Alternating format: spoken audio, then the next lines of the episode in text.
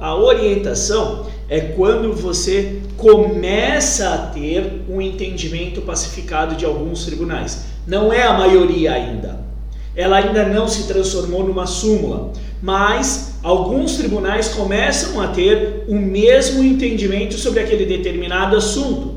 E isto vira o que? Uma orientação de jurisprudência pelo TSE, uma orientação jurisprudencial ou seja, uma OJ. Quando os tribunais, na sua maioria, têm o mesmo entendimento sobre aquele assunto, este entendimento se torna pacificado. Quando ele está pacificado entre a maioria, a orientação jurisprudencial se transforma numa súmula, tá? Então também nós temos orientações jurisprudenciais voltado para aspectos de insalubridade e periculosidade.